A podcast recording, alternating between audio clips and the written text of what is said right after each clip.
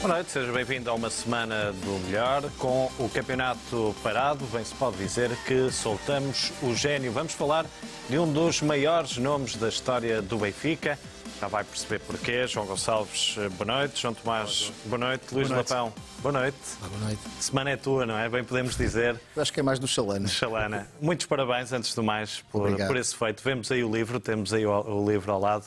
Conta-nos lá eh, como é que correu também aquela, aquele momento à Benfica, não é? O, o Mário Zambojal tem ali uma frase muito forte. Como é que foi aquele dia, aquele turbilhão, imagino, de sentimentos para ti também? É o dia da apresentação. Hum, olha, foi o culminar de, um- de um de uma longa caminhada. Pronto, ainda há dias estávamos a falar nisso. Ah, foi, foi de facto ah, o término de um longo ah, processo ah, que, que teve muita coisa pelo meio, mas teve sobretudo ah, uma ideia que era eh, dignificar o nome do Xalana, num, neste caso, num, num- num- livro que poderia ser muita coisa, poderia ser muita coisa, havia muitas maneiras de olhar para isto. Ah, eu demorei, inclusivamente, algum tempo a perceber o que é que iria fazer.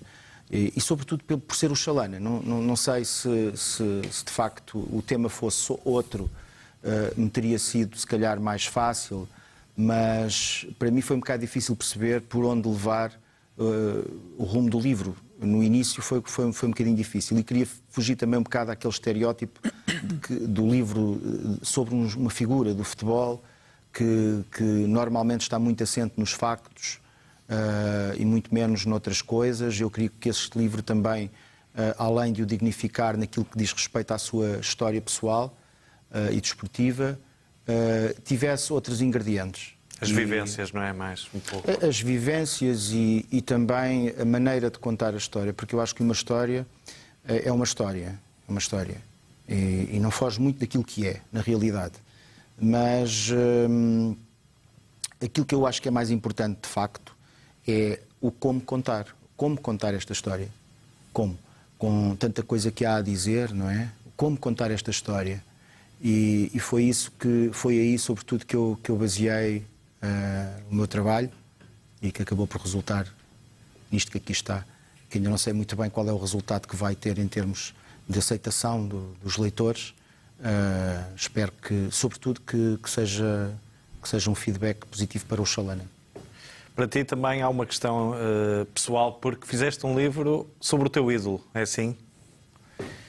Uh, sim, fiz um livro sobre o meu ídolo, o, o Xalana, desde, desde muito cedo, que, que foi uma paixão para mim, em termos de- da minha vivência como adepto. Como eu dizia uh, na apresentação do livro, o Xalana foi para mim aquilo que provavelmente é hoje o João Félix, o Ronaldo, o Bernardo Silva para os jovens de hoje, não é? Ah, a identificação com, com ele e com aquilo que ele, com a alegria que ele trazia ah, no jogo, porque se há coisa que eu me lembro muito bem é eh, sempre que havia um jogo ah, aquela, aquela bancada levantava-se a cada momento quando a bola a bola ainda não lhe tinha chegado aos pés e já estava toda a gente em pé. Eu lembro-me que era miúdo e, e- e às vezes não- nem sequer conseguia ver a jogada, porque portanto, à minha frente levantava-se toda a gente e eu empinava-me para conseguir ver o Chalana e depois já não via nada. Mas acontecia este fenómeno, é? Era impossível ver uma jogada do Chalana com as pessoas sentadas. Isso é da- das coisas que eu mais retenho ah, e que mostra ah, a magia que ele tinha e o poder que ele tinha de empolgar as pessoas na bancada. Há pouco falavas que o livro era também eh, um momento de vivências, de testemunhos, quem privou com ele. Qual é aquele testemunho, se tivesses que destacar aqui um que mais te marcou, que mais te sensibilizou? Foram quase três anos, não é? Que tiveste a, a fazer o livro. Qual foi aquele, que, aquele momento mais marcante para ti? Tens algum? Foram quase três anos de forma intermitente, porque também houve, houve outras coisas que fui fazendo pelo meio, ah, coisas essas que têm a ver com o trabalho que se faz na área do património cultural, que é uma área que muito tem feito em prol, não só neste caso agora do, do Xalana, mas de, de tudo o que tem a ver com a memória do clube e cuja face mais visível é o museu, não é? O projeto esse começou em 2009, já lá vão 10 anos e muito se tem feito nesse capítulo. Uh, no caso particular, e respondendo à tua pergunta do que é que me poderá ter marcado aqui durante o processo de construção do livro, foi muita coisa. Foi mesmo muita coisa. Eu acho que uh, aquilo que foi mais marcante, e não foi nada que tenha sido também muito pensado no início da construção deste livro, um, e como eu já disse no início, tive dificuldade aqui em perceber por onde é, por onde é que ia, por, por onde o barco deveria uh, ir. Um, e fui tentando perceber quais eram as carências, uh, sobretudo no que respeita uh, àquilo que tinha a ver com a própria uh, o próprio testemunho do, do Fernando Chalana, e o Gil Chalana sempre foi alguém que foi muito reservado e pouco. Uh, uh, se nos lembrarmos, por exemplo, de pessoas como Carlos Manuel e Tony, que são pessoas com uma memória muito ativa, muito acutilante, capazes de lembrar às vezes coisas com datas, com precisões fantásticas e, e, também com uma forma de comunicar muito, muito atrativa. O Carlos Manuel é um contador de histórias por, por excelência, por exemplo, não é? O Chalana não é nada disto. Portanto, eu comecei logo por perceber que, uh, não, não querendo entender isto muito como uma biografia, eu sempre entendi que isto não tinha que ser uma biografia, segundo aquilo que é o modelo convencional da biografia, e o biógrafo normalmente é um extrator, e o biografado é um extraído, não é? Portanto, é a nossa principal fonte. E o Fernando, como principal fonte deste trabalho, eu não posso dizer que uh, fosse uma, uma fonte abundante, sobretudo pela maneira dele estar, porque é muito reservado, porque não é um verdadeiro contador de histórias. Os próprios colegas dizem que ele, uh, em termos daquilo que era sua, as, as, relações interpessoais, apesar de serem uh, muito boas, mas naquilo que respeita a, ao extravasar, ou mostrar emoções, ou contar histórias, o Fernando nunca foi nada disso. E, portanto, eu tinha que encontrar aqui outros caminhos também, alternativos. E percebi imediatamente que uma das coisas que teria que fazer aqui seria ir ao encontro das memórias partilhadas, daqueles que com ele viveram uh, uh, estes momentos especiais que foram acontecendo ao longo do tempo uh, e algumas das coisas até que não têm a ver com a sua vida desportiva, mas também com a sua vida pessoal. E a partir desse momento, e outra das coisas foi também o encontro com os locais. Há um sociólogo italiano, o Francesco Alberoni, que fala numa coisa que é a geografia, a geografia sacral, que são os espaços aos quais nós associamos memórias positivas, memórias que nos marcaram.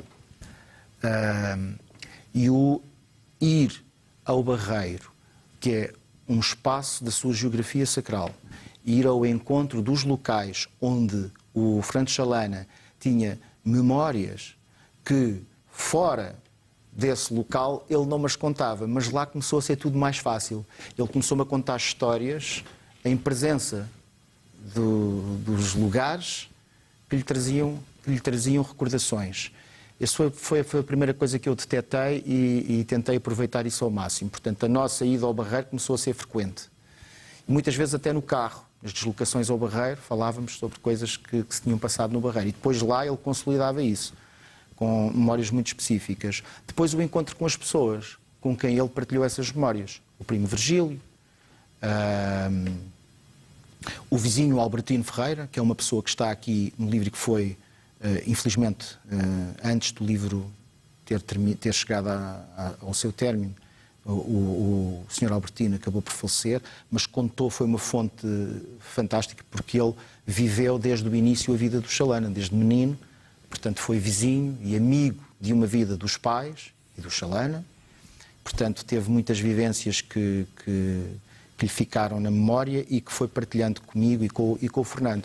Mas o que eu ia dizer era que o Fernando esteve sempre presente, quer na, na presença do Albertino, presença do Virgílio, na presença dos antigos companheiros. O Fernando fez parte do processo de construção do livro.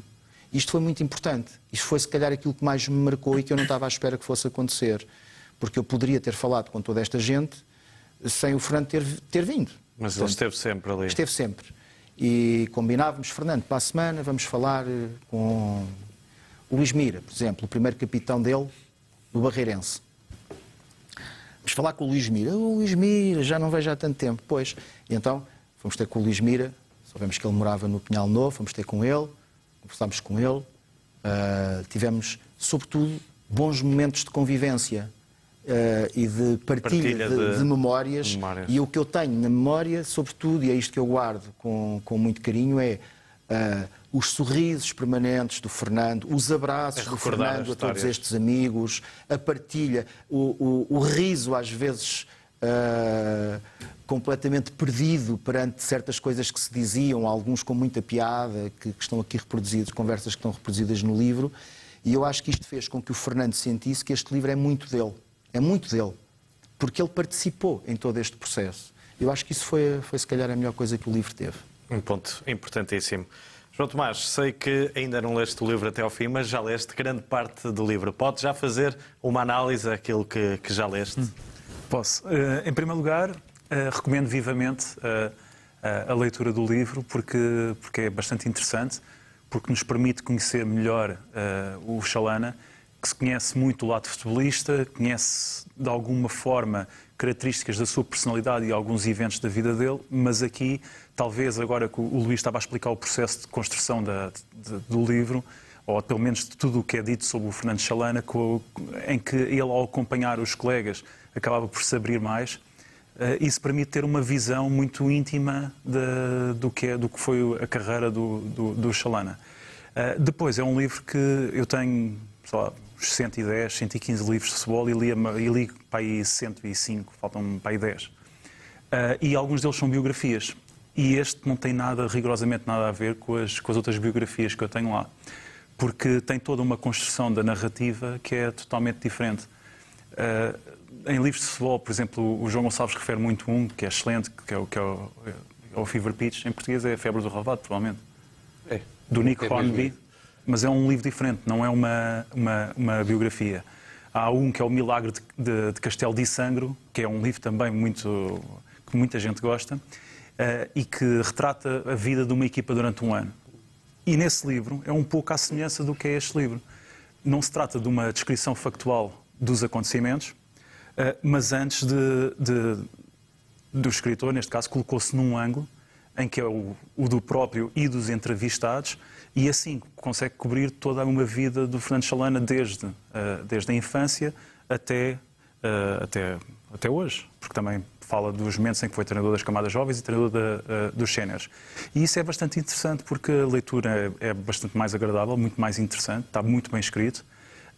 E, e, uma pessoa que não esteja tão habituada a ler, se calhar inicialmente poderá ter alguma dificuldade, mas rapidamente entra no livro e, e seguirá com muito interesse. Eu, eu dou o meu caso, eu na, na noite da apresentação comecei a ler o livro às 11h30, pensava vou aqui ler um bocadinho para, antes de ir dormir e estive a ler até às 4 da manhã.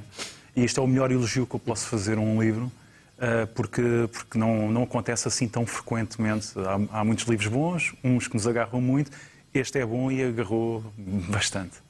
João Gonçalves, sei, sei, que estiveste na, na BTV no, no momento da, da, apresentação do livro. Hum. Percebi também que havia ali um lado emocional uh, ao verem tantas figuras do Benfica. Há este lado também do, do Chalana, há pouco o Luís referiu isso mesmo, de ser um jogador tão consensual, não é? Sim.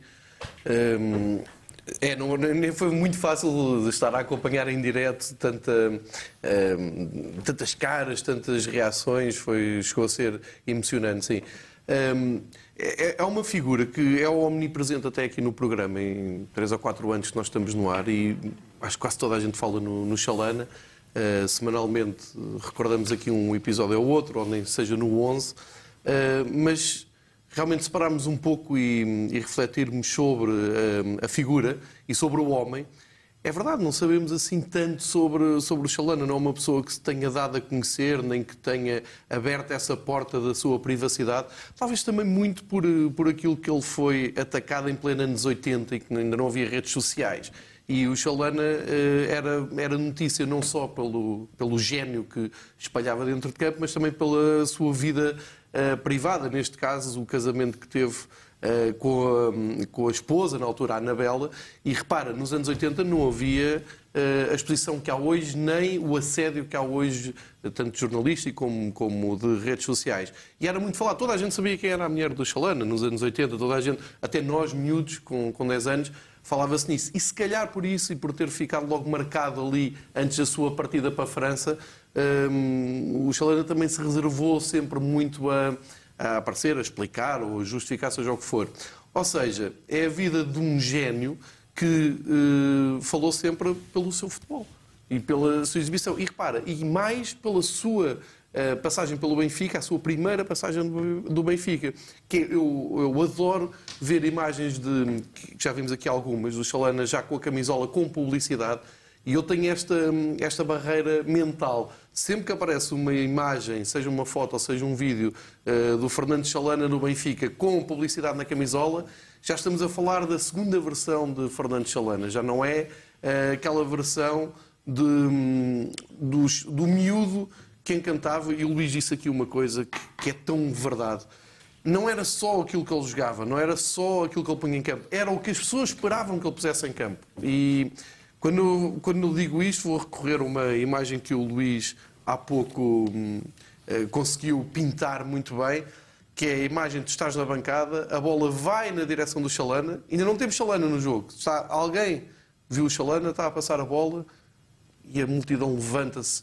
E eu passei exatamente o mesmo problema. Eu tinha 10 anos, 9 anos na altura, e hum, das piores recordações que tenho do Estado da Luz é ver pernas à minha frente, que as pessoas punham-se em cima de, da bancada de cimento para ver melhor. E nós, com a nossa altura, tínhamos que ver entre as pernas das pessoas o que é que estava a passar. É uma imagem muito forte que eu tenho, partilho muitas vezes com o meu pai, porque eu lembro perfeitamente de noites europeias em que o algazarra era tanto que ele depois tinha que dar um toque e perguntar a alguém mas foi gol ou não foi gol? Eu, chato, pá, estás aí e não consegues ver.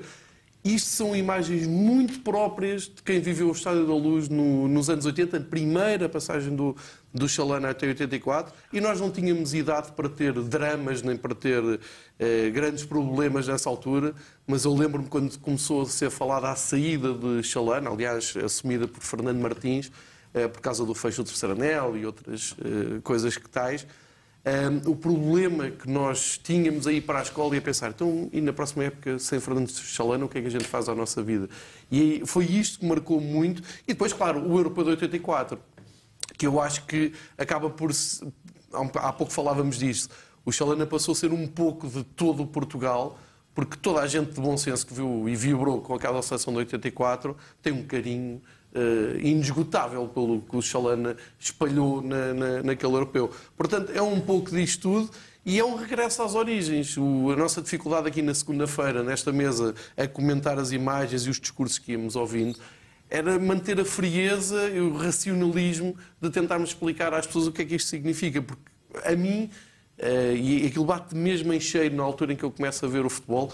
Uh, eu costumo dizer que eu, eu rapidamente apaixonei pelo Benfica, muito depressa comecei a gostar de futebol em geral pelo Brasil de 82, que é o meu padrão máximo de futebol, e mais depressa me apaixonei pelos jogadores do Chalana.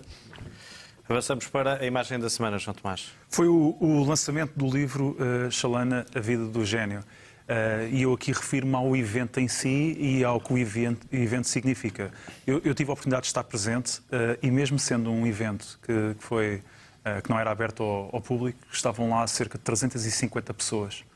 Isto demonstra o Fernando Chalana, que é uma personagem que, que é uma pessoa que, que tem que, não está na ribalta e faz tudo por não aparecer, levou 350 pessoas lá. Se fosse um evento aberto ao público, eu não sei quantas pessoas é que iriam.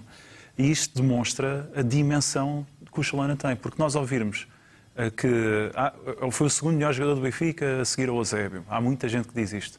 Muita. O meu pai é um deles, por exemplo. Diz isso desde que ele era dos Júniores. Viu, ia ver jogos fora dos Júniores por causa do Chalana naquela época.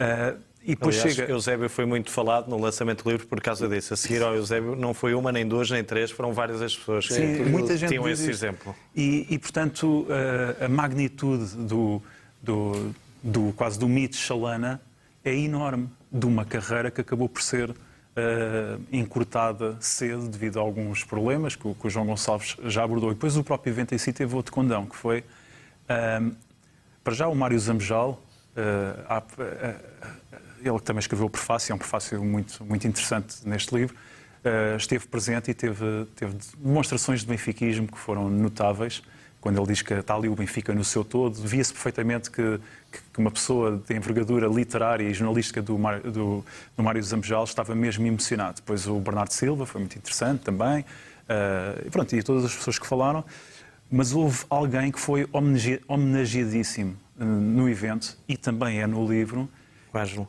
que é o Ângelo. Uh, e, e percebe-se, quem ler este livro vai perceber a importância, para além de toda uma carreira brilhante que teve como futebolista, uh, bicampeão europeu e imensos campeonatos, depois o percurso todo que teve no Benfica, uh, enquanto responsável, das, responsável técnico nas camadas jovens e a quantidade de jogadores que foram lançados por ele. E, portanto, isso faz para mim o evento, mais do que o lançamento de um livro, que é ótimo, é, é um evento de, de, exaltação do benfiquismo e de, homenagem a duas personagens que são uh, importantíssimas na história do futebol do Benfica. Já agora, Luís, queres contar também a história uh, contada pelo Ângelo, é a forma como descobriram o Chalano, ou como foi aprovado, não é? Bastaram duas ou três jogadas, não é? Para, para se perceber que havia ali um gênio, não é? Ele já estava referenciado. Uh, segundo parece, terá sido o Coluna primeiro a, a vê-lo, e, e, e a fazer uh, referência ao Chalana internamente, que estava ali um, um, um, jogador com muita qualidade. Depois há o senhor Edgar, que várias vezes também intervém, uh, até que o Milorado Pavic, treinador do Benfica em 74-75, uh, o vai ver, um jogo do Barreirense com o Oriental, e percebe imediatamente, não precisa de ver muito, Portanto, vê uma jogada e diz: contratem-me. E, e, é isso que acontece, de facto. Portanto, assim, Chalana, uma jogada não, só. É que há muita gente que pensa que o Chalana veio do Barreirense e que terá feito a carreira no Barreirense. Não teve a oportunidade disso. Portanto, o Chalana fez seis jogos no Barreirense. Incrível. Fez seis jogos. E veio para o Benfica. Um, e uma das coisas que, que também uh, me preocupou uh, aqui no livro foi que história do Chalana é que eu vou contar, porque hoje em dia, se quisermos saber algo sobre o Chalana, ou outra figura qualquer do futebol português dessa era, não é difícil. Vamos à internet e, portanto, a acessibilidade à informação é de tal ordem uh, rápida e, e, assistente em quantidade que não, não temos dificuldade em perceber traços gerais quem é que foi o Chalana, não é? Portanto, o que é que eu posso acrescentar aqui? Foi uma coisa também que me preocupou, o que é que eu posso trazer de novo?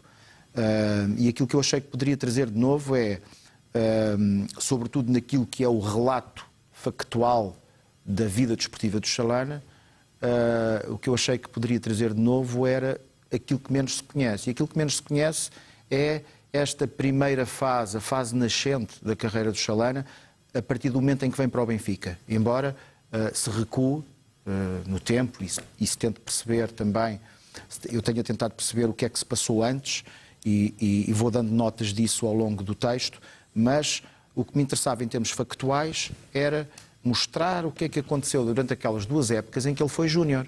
Porque ele fez muito nessas duas épocas em que foi júnior. Quando pensamos em Chalana, pensamos em Chalana depois de ele ter aparecido em 76, 77, que também é uh, a época que está aqui uh, comunicada ao pormenor.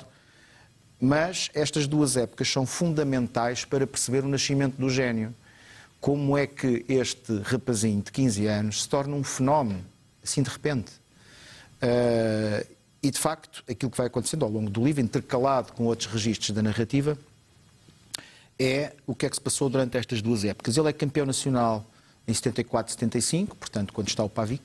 O Benfica tem três mudanças de treinador nesta fase de tricampeão nacional de séniores, que é o último tricampeonato do século XX. Portanto, ganha com Pavic 74, 75, depois com Mário Wilson 75, 76 e finalmente com Mortimer 76, 77. Uh, e é também um, uma, uma, viragem, há uma viragem naquilo que é o, o, o ciclo uh, de, no, no, no, panorama do futebol português, até, até 77 é uma história, depois de 77 começa a ser outra. Esta é que é a realidade, porque interpõe-se depois aqui o Porto, que consegue uh, iniciar um novo ciclo, esta é a realidade, a partir de 77, 78, com a conquista do campeonato, 19 anos depois, o Porto já não ganhava nada há 19 não ganhava nada no campeonato nacional há 19 anos, e ganha duas vezes seguidas. Depois ganha o Sporting em 80. Portanto, o Benfica está três anos Sem seguidos ganhar. sem ganhar. Algo que já não acontecia há cerca de 20 anos, por aí. Desde os, desde os eh, cinco violinos. Portanto, há uma, há uma viragem. Aquilo que é o panorama do futebol português. E o Chalana encerra também aqui este ciclo. ah, é, é- é protagonista nisto, que é ele em 74, 75 é campeão nacional de júniores, com o Ângelo, e co- como tu disseste muito bem, isso é muito importante, que é perceber aqui a importância de um homem como o Ângelo Martins, que nós lembramos sobretudo como bicampeão europeu, mas não só, ele faz um trabalho na formação do Benfica, a que todos aqueles que foram seus pupilos, e, e- e está relatado aqui na boca dos próprios, ah, lhe devem muito. Ninguém consegue ficar indiferente ao Ângelo.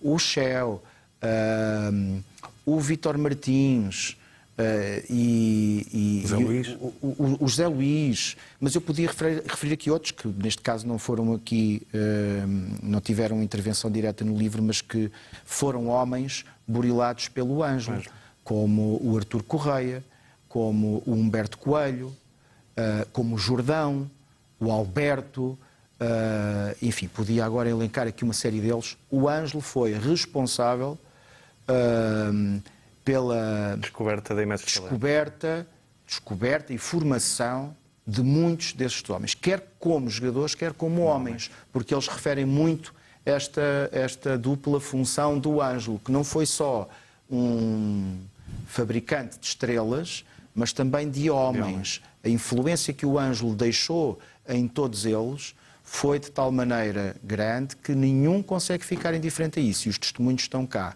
E o Chalana, durante este período de 74, 75 e 75, 76, faz um trabalho extraordinário nos Júniores. E em 74, 75 não chega à- equipa principal porque ainda não tem idade para isso, portanto 15, 16 anos, mas na época seguinte, 75, 76, já em sintonia com a equipa principal, se percebe que há qualquer coisa a fazer com aquele miúdo e o Mário Wilson puxa-o, com os devidos cuidados, porque o Mário Wilson também não quer o deslumbre, também percebe que tem, tem que ser com, Com calma, pinças, não, se pode uh, trazer este miúdo de qualquer maneira. E ele, de facto, acaba por ser campeão nacional graças ao jogo que faz com o Farense, e depois, 15, 15 dias depois, faz um jogo em casa também com o Braga. eh, e nessa altura já o universo dos adeptos benfiquistas e, sobretudo, dos sócios, aqueles mais participativos, sabiam perfeitamente que estava ali um jogador extraordinário. A imprensa também vai dando ecos disso, não só a imprensa do clube, mas também eh, fora, vai-se dando conta de um jovem emergente uma estrela que é o, o, o- Fernando Chalana. E em 76, 77, que é a terceira época que aqui é, é vista ao detalhe, é já a afirmação total, com apenas 17 anos, a ida à seleção nacional, o protagonismo que ele tem na conquista desse campeonato com o Mortimor, porque o Benfica começa muito mal, chega a ter 6 pontos de atraso ao final da primeira volta e vai acabar por ganhar o campeonato com 9 pontos de avanço para o Sporting e, sobretudo, com o Chalana a carregar a equipa às costas. Uma equipa muito jovem, Romão Martins tinha entrado nesse ano, há ali uma certa austeridade em termos de, de gestão financeira e, portanto, os jogadores, até muitos deles, acham que ganham mal e ganham, de facto, em comparativo até com outros clubes. Uh, mas ele uh, uh, consegue, de facto, não só, mas é muito graças ao Chalana, e todos os reconhecem, que o Benfica ganha esse campeonato. O Benfica faz jogos a ganhar 1-0, 2-1, com o Chalana a marcar os gols decisivos uh, e depois com exibições absolutamente fenomenais. Portanto, é aqui o nascimento do gênio que também eu achei que deveria ser mostrado aqui. Depois, o resto da história do Chalana é mais contado na boca daqueles que viveram com ele toda, todo, todo, todo, este, todo este ciclo. E o, e o João Gonçalves uh, disse uma coisa que de facto é uma verdade. O Chalana não, consegue, não podemos entender o Chalana como entendemos um Eusébio ou um António Simões que têm carreiras consistentes. Uh, o Chalana não tem uma carreira consistente. É talvez isto que faltou ao Chalana para uh, ter, estar num degrauzinho acima e estar ali ao nível do Eusébio, porque aquilo que lhe faltou foi de facto, por eh, vicissitudes eh, da, da vida, uh, faltou-lhe isso, faltou-lhe essa consistência, porque o Chalana esteve 10 anos seguidos no Benfica, é bom não esquecer, temos que contar desde o primeiro ano que ele veio para os Júniors em 74, 75, até 83, 84, que está no auge e que lhe permite uma transferência uh, com muitas leituras uh, para o Bordeus, que foi para o Bordeus, mas poderia ter sido para um Real Madrid, para um Barcelona, e merecia muito mais isso do que propriamente o Bordeus, embora seja necessário dizer que o Bordeus era uma grande um top. Não é, não é este Bordeaux. É exatamente, com muitos jogadores da seleção francesa campeã europeia de, de, de 84. Agora, o que aconteceu que até depois... não foram propriamente muito amigos do Chalana, não é? Como? Diz-se não foram propriamente muito amigos do Alguns não, mas eh, o que, o que acontece é que esse ciclo de três anos no Bordeus acaba por ser o princípio do fim do Chalana porque uh, aquilo que se esperava, a expectativa era de tal maneira alta, em função de tudo aquilo que ele tinha feito de brilhante, que uh, não se pronunciava nada daquilo. Uh, e de facto há ali uma série de, de, de, de, acontecimentos que fazem com que ele não consiga dar resposta àquilo que se esperava dele durante esses três anos em Bordeus, com muitas, muitas coisas pelo meio. O regresso é algo que também sempre ele desejou, porque ele nunca quis ir para Bordeus, ele disse claramente, taxativamente, ele, eu nunca quis ir, foi por circunstâncias para ajudar o Benfica, não é? Também, porque não havia como. E estamos a falar numa altura do futebol português em que as transferências de jogadores portugueses para o estrangeiro eram praticamente inexistentes. Tínhamos tido um João Alves, eh, tínhamos tido um, um Jordão, que tinha Humberto passado Coelho por Espanha, também. Humberto Coelho, mas isto era nada, nada significativo e de repente temos uma transferência de valores astronómicos, é a primeira grande transferência de um jogador do futebol português para o estrangeiro. Infelizmente, não deu o resultado que se esperava. E depois o regresso dele e esse segundo ciclo, de 87 a 90, não voltamos. É uma tentativa constante uma esperança de que aquele Chalana renasça, mas isso, na verdade, nunca vai acontecer. Eu penso que poderia eventualmente ter acontecido, houve alguns erros pelo caminho, quer seja, quer seja em termos daquilo que foi a gestão de equipas técnicas, uh, aquilo que terá sido a gestão também do próprio departamento de futebol, ele próprio se queixa um bocado disso. Uh, o que é certo é que aquele Chalana, no seu máximo esplendor, não o voltámos a ter. E uma das coisas que falavas há bocado da, da seleção, não é? Uh, do trabalho dele na seleção, que ninguém se esquece. Chalana, depois de 84, só volta à seleção uma vez. Uhum. Ele vai para a França e não se consegue perceber como é que um homem eh, desta uh, importância, uh, um gênio da bola, só tem 27 internacionalizações. Impressionante. E a 26 foi precisamente a do jogo com a França na meia-final do Europeu de 84. Ele depois volta, já mais tarde, a fazer ainda mais um jogo, mas isto não é nada. Para um jogador do calibre do Chalana, 27 jogos pela seleção nacional faz-nos questionar realmente o que é que se passou. E o que se passou foi isto: foi uma dificuldade em voltar a ter uh, o nível que atingiu anteriormente, face das lesões e de outros problemas que surgiram, e pronto. E isto para dizer o quê? Que, por exemplo, um António Simões, que deixa de jogar em 75, deixa de jogar em 75, há quase como aqui uma continuidade. Uh, eu vejo a continuidade de duas maneiras. Por um lado, a substituição do António Simões, que na minha opinião também foi um gênio da bola e que uh, o Chalana de algum modo veio colmatar essa falha. Ele sai, 75, e no ano a seguir, o 76, o Chalana está a ser campeão e depois dá seguimento uh, àquela maravilhosa uh, ala esquerda que o, que o Simões fazia e passou para o Chalana. Depois, o fenómeno Eusébio, portanto, Eusébio, que é quase o Benfica, é uma representação do Benfica, sem qualquer demérito para todos os restantes, obviamente, não é? Mas Eusébio é Eusébio, e de repente parece que o Eusébio termina, acaba, e agora? E agora vem Chalana. O que acontece, de facto, é que quando Chalana aparece, há um, uma certa. Uh, uh, Esperança. Não, e. e, e Preenchimento do sentimento Aquela é? expectativa é? do que é que vai acontecer agora, e se calhar agora vamos ficar descalços porque não vamos ter outro, outro jogador ao nível, ao nível do Eusébio, e de repente percebe-se que sim, está ali o nascimento de uma nova lenda, um novo mito. E, e com provas cabais no campo, não é? Portanto, o Chalana é absolutamente um jogador fenomenal. E isso desaparece. Esse medo, esse receio da, da ausência de, de Eusébio é totalmente uh, resolvido com, com a presença do Chalana. E ao mesmo tempo o António Simões, não é? Porque ele está ali numa posição similar ao do, ao do António Simões e faz 10 anos seguidos brilhantes. E ele, quando vai para o Europeu para a França tem apenas 25 anos. E às, e às, vezes, para estas gerações, vale a pena recordar que Portugal esteve em 66 no Mundial e depois só volta Sim. uma fase final em 84. Portanto, quase 20 anos. Exatamente. E com Chalana, com a principal figura, para falarmos aí nessa uh, passagem de Eusébio também para Fernando Chalana. Já nos esticamos demasiado na primeira parte, vamos agora fazer um curtíssimo intervalo. Fique por aí, até já.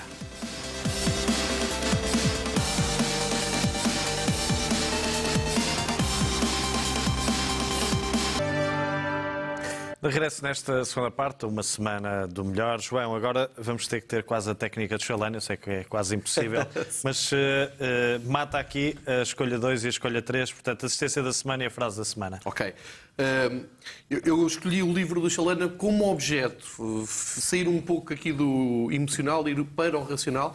Primeiro, agradecer ao Luís a obra, dar-lhe os parabéns.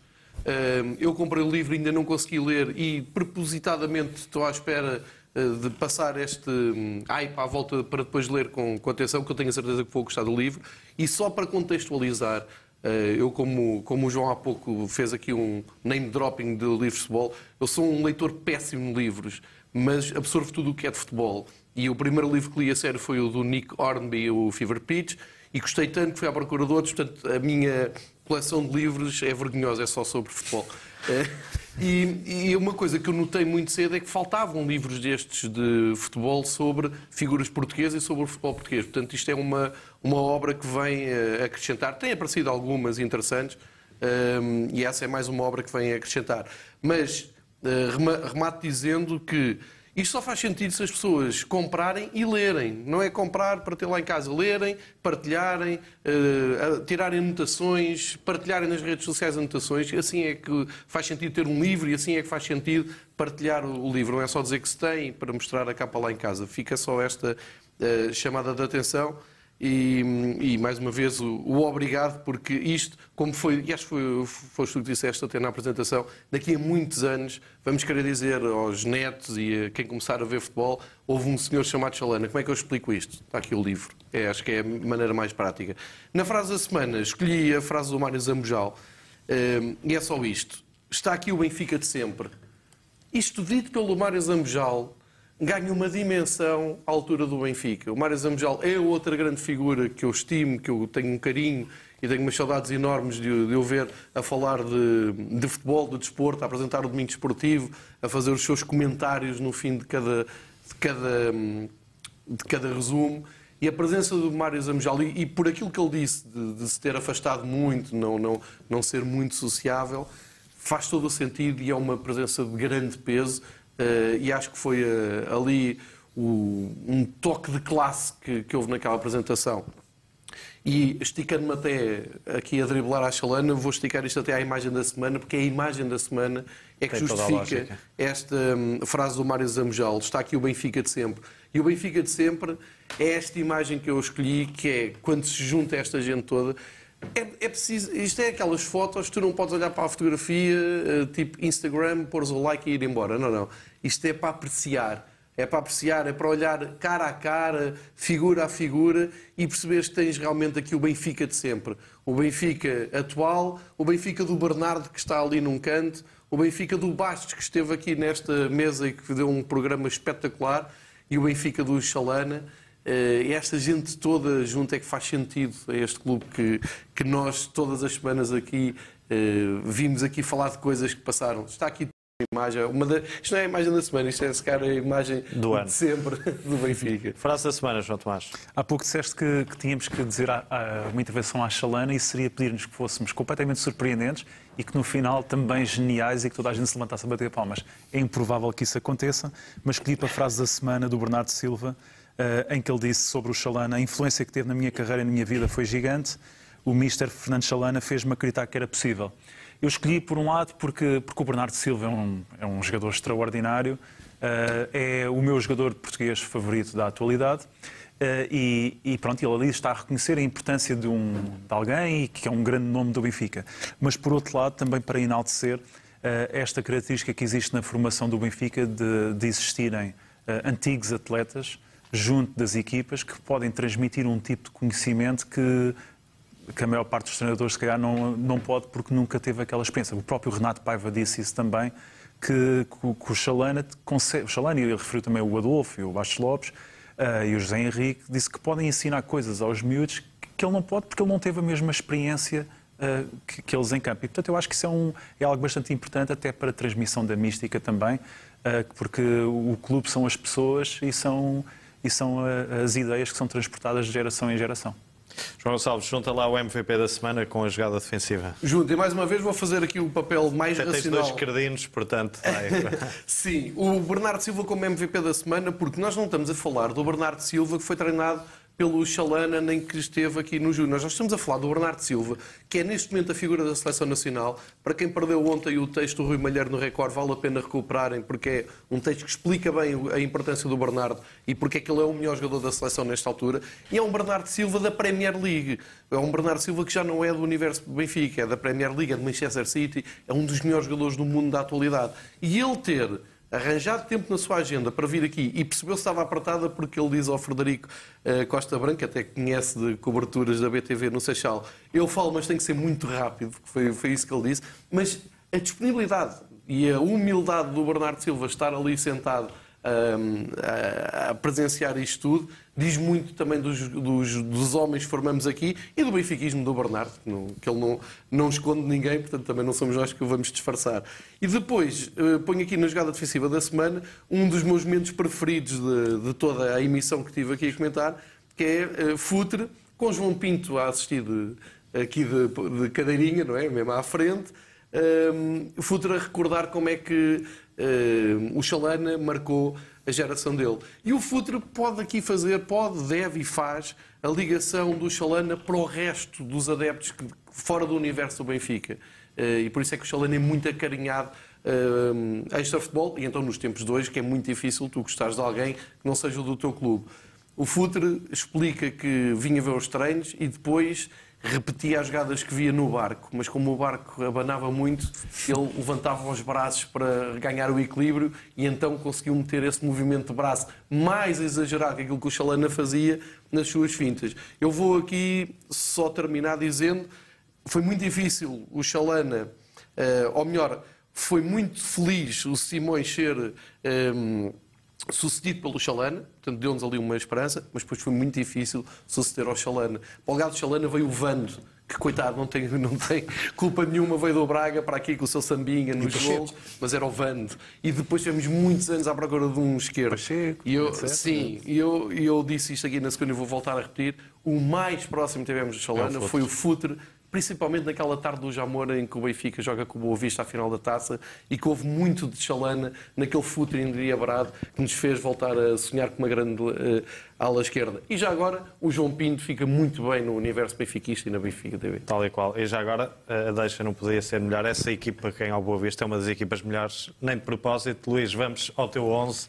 Qual é o 11 que tens aí da tua vida enquanto jogadores do Benfica? É uma tarefa um bocado ingrata porque se há alguns que para mim são inequívocos, depois há ali um, uma margem de três, três jogadores, talvez três, quatro, que poderiam caber nessa posição, muitos outros.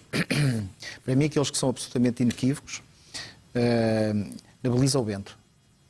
Por muito que tenhamos outros, tido outros uh, guarda-redes fantásticos, o Bento é indizível até pelas suas características, que nunca se pronunciava que pudesse ser um jogador, um guarda-redes uh, fantástico, e ele consegue contrariar a lei da anatomia e tudo mais, e ser uh, um pássaro, como, como dizia o Luís Mira. É muito engraçado. O Luís Mira, primeiro capitão do Chalana no Barreirense, fala aqui no livro do Bento. Recordo, eu, o Bento é, é, é falado aqui em várias circunstâncias. E uma delas é essa, em que ele diz que o Bento era um pássaro. E era, o Bento era de facto se o Zé era um gato, o Bento era um, era pássaro. pássaro. E de facto, para mim, foi o jogador mais fantástico que tivemos entre os postos. Depois, uh, na defesa, uh, aqui há dois nomes que para mim são incontornáveis, que é o Artur Correia, uh, e também no livro fala-se aqui do Artur Correia, e o Artur Correia representa não só em termos de qualidades técnicas e, e, e como jogador, mas, mas uh, sobretudo também como uh, a atitude, a atitude dentro do campo. Eu lembro-me de ser miúdo e, portanto, o Arthur, e talvez também porque ele era russo, reconhecia-se bem dentro do campo aquela garra, aquela entrega, o enganchar-se nos adversários para lhe tirar a bola. Para, uh, o Arthur morria em campo. E eu acho que isso foi a coisa que mais me ficou marcada. E a transmissão de valores, lá está, às vezes pensamos o que é que o futebol faz pelos jovens. Transmite valores. Foi com o Arthur que eu aprendi o que é que era a generosidade, o espírito de luta, a entrega, uh, o nunca desarmar, nunca desistir. O Arthur era isso. Além de uma técnica belíssima que ele tinha e, e sobretudo, essa, essa atitude ficou marcada para sempre. Portanto, para mim, o Arthur é um jogador absolutamente inquestionável. Depois, Humberto Coelho, não vale a pena dizer nada.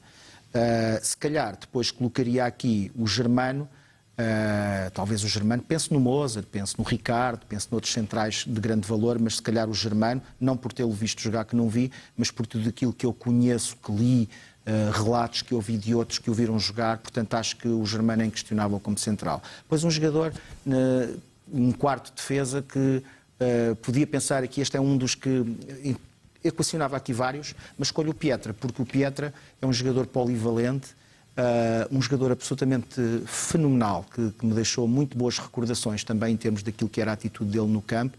Um jogador com muita, muita consistência em termos exibicionais, um jogador que facilmente adaptável tanto no meio campo como atrás, uh, um jogador à Benfica.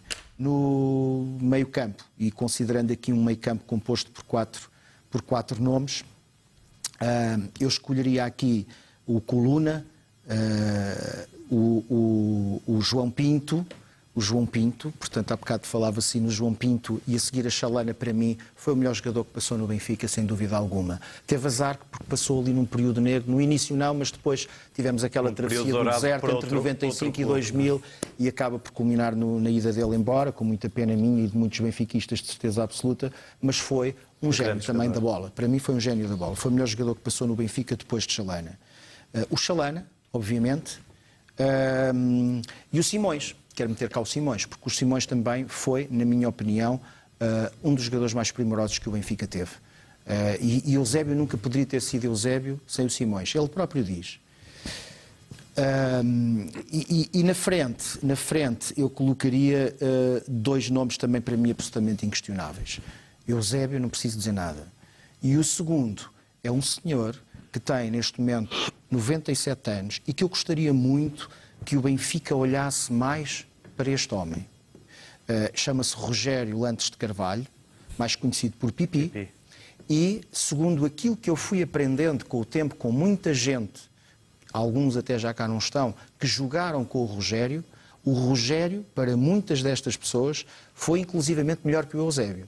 Eu acho que isto não é dito, não é dito ao acaso. Isso aqui, não é? Disse José Bastos e não só. Melhor, ouvi dizer isto ao Julinho, é? que já cá não está, ouvi dizer isto ao Rosário, ouvi dizer isto a muitos homens que eu fui conhecendo ao longo deste tempo que estou uh, no clube e uh, tenho a certeza que eles não o dizem em vão. E mais, por aquilo que eu já li de crónicas da época e percebendo o que é que foi o Benfica do tempo do Rogério, o Rogério foi o, o, o, um dos jogadores mais brilhantes do futebol português, nem sequer me refiro ao Benfica, uh, reconhecido por todos como também um gênio da bola, que muito provavelmente está-lhe a acontecer aquilo que aconteceu com uma figura de que eu falo no livro que se chama Álvaro Gaspar, ninguém provavelmente reconhecerá este nome, que foi se calhar o primeiro grande gênio da bola. Morreu em 1915 com tuberculose, foi um digno representante daquilo que é a mística e o benfiquismo na sua gênese mais pura, e que eu gostava que os benfiquistas ou não benfiquistas que lerem este livro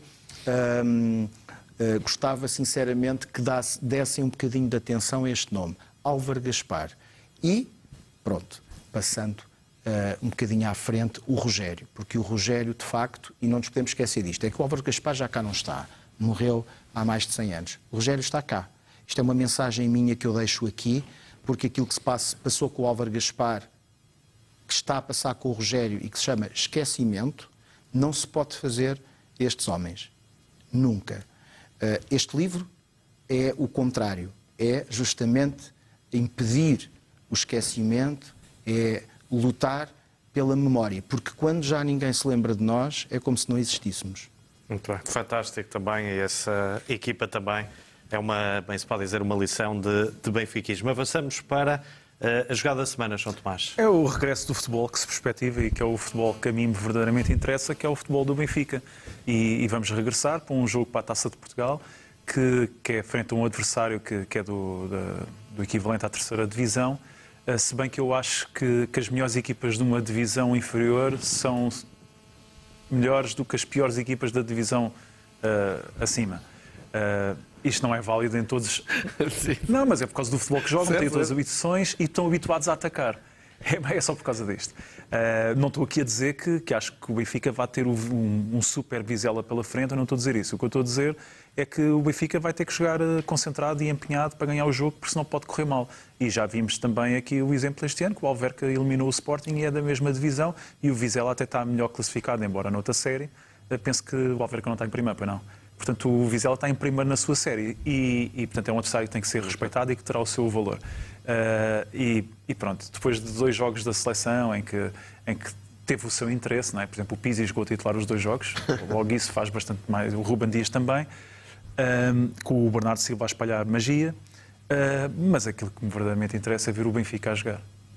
E nem de propósito, jogada da semana, João Gonçalves. É, minha jogada da semana é festa em Vizela. Festa da taça, festa do Benfica. Vai ser a história do Benfica a jogar em Vizela, porque hum, nos anos 80, que eh, já falámos na semana passada, o Vizela preferiu jogar em Guimarães, na primeira jornada do campeonato de 84-85. E desta vez tem todas as condições para receber o Benfica em casa. Espero que seja uma jornada de grande festa, de grande convívio entre benfiquistas e adeptos do Vizela. E dizer que o Vizela anda há muitos anos a tentar chegar à segunda divisão e tem sido infeliz nos playoffs, nomeadamente com o Vila Franquense. Uh, mas que seja uma grande festa e que o Benfica uh, consiga ganhar na sua caminhada até ao Jamor. MVP da semana, João Tomás. Correndo o risco de parecer que me estou a contradizer, não estou. O que eu gosto mais são jogos do Benfica. E depois a seguir são ver os jogadores do Benfica atuarem pelas seleções para que são convocados. E escolhi o MVP da semana, o Jota. Porque o Jota, com, no jogo particular com a Eslovénia, fez uma exibição que foi, uh, apesar do jogo ter ficado 0-0, mas fez uma exibição com inúmeras jogadas, excelentes assistências, uh, jogadas individuais, uh, a fazer lembrar, agora vou dizer, fazer lembrar o Chalana, parece um sacrilégio, mas, mas realmente ele poder de finta tem, não há dúvida alguma. Uh, e depois, no jogo com a, com a, Noruega, em que Portugal venceu 3-2, ele fez a assistência para o primeiro gol, marcou o segundo. O terceiro gol até foi do Florentino, mas fez outra grande exibição. E eu, eu, acho que o Jota, o Jota há de ter um momento qualquer, uh, não sei quanto tempo é que vai uh, demorar, que é a semelhança do, do Di Maria, ou que aconteceu também aqui com o Gaetano, a equipa principal. Há de haver um momento em que de repente há ali um clique e eles tornam-se indiscutíveis com, com exibições, grandes exibições consistentemente. Jogada defensiva da semana, João. Foi a vitória por 3G na primeira mão da terceira pré-eliminatória de acesso à Liga dos Campeões do Voleibol, com, com parciais, um deles até foi 25-20, os outros 25-22, denota algum equilíbrio, mas até poderia ser mais equilibrado do que isso e que me dá grande esperança. O Benfica está a dois sets de chegar à fase de grupos da, da Liga dos Campeões seja ganhando dois, ou seja depois ganhando um. Pode ser só um, não é? Se, for, se ganhar o Golden Set. Se ganhar o Golden Set, pois é, é isso que eu ia dizer. E, e, e será, pelo menos, sei lá, o Benfica tem andado sempre na Challenge. Uh, portanto, eh, se o Benfica chegar a esta fase de grupos, será a melhor feito, participação feito europeia histórico. do Benfica em largos anos no voleibol. Avançamos para a assistência da semana. É o basquetebol apurado para a segunda fase de grupos da FIBA Europe Cup, uh, que é também é também uma, uma, excelente participação europeia do Benfica comparada com os últimos anos eh, e ainda por cima com, com vários lesionados que tem havido, o Micah Downs, o Demanolis, o Tomás Barroso uh, e outros também que tiveram lesões e que não jogaram alguns jogos, como o Eric Coleman, o Zé Silva, etc. Uh, e que me dá muito alento para, porque a equipa parece ser muito mais equipa do que foi nas últimas duas épocas anteriores e isto do Benfica não ganhar em basquetebol é uma coisa que é, que é, que é estranha, não é costume. Luís, eh, para terminar, temos cerca de, de três minutos. Falamos aqui de, de, vários temas, de vários momentos também, eh, daquele dia marcante. Eh, vale a pena também espreitar aquela plateia e perceber que o Benfica continua a ter ali uma grande preocupação com, com as grandes referências, com os, nomes, os grandes nomes da história do Benfica, ao contrário de outros clubes que até parece que escondem essas, essas estrelas, não é? Concordas? Concordo. Eu há bocado estava a falar do Rogério e eu vou verificando ao longo do tempo que há alguns antigos jogadores que, sobretudo durante um determinado período, uh, sentiram um pouco esta falta de reconhecimento. E a falta de reconhecimento não vem do clube, vem das pessoas que estão no clube, não é? E o Jaime Cancela de Abreu tocou num ponto, uh, o editor Jaime Cancela de Abreu tocou num ponto que eu acho que, que, que é fundamental também reconhecer, uh, que é o trabalho que, que, que, que o Presidente Luís Filipe Vieira tem feito nesse sentido, que é o reconhecimento daqueles que fizeram do Benfica o Benfica. Uh, e, e, eu tenho a certeza, quer dizer, olhando para trás e conhecendo mais ou menos bem uh, a história, uh, e, e, acho que os benfiquistas em geral percebem isso, mas nós que estamos cá dentro vamos apreciando isso, não é? Nós vemos as bancadas do, do jogo, do, do, nos jogos e percebemos que estão ali aqueles que fizeram parte da história estão convidados a estarem lá, têm o seu espaço. o Presidente acho que tem sido muito atento a isso e, e o reconhecimento é absolutamente fundamental. Porque é uma das coisas que eu vou verificando, é que uh, estes homens que tiveram tal, uh, uma certa perspectiva o direito à imortalidade que nós como cidadãos não temos, portanto nunca passamos pela, pelo fenómeno da idolatria, da atenção em massa das pessoas, depois sobrevém normalmente o esquecimento. É este grande problema, não é? E para muitos deles, sobretudo aqueles que são mais sensíveis a isto, é difícil de gerir. Porque há uma, há, há uma fase de auge em que são reconhecidos na rua, são apaparicados por tudo e por nada, portanto, uh, e de repente tudo isso vai desaparecer. Com o tempo vai desaparecer, não é?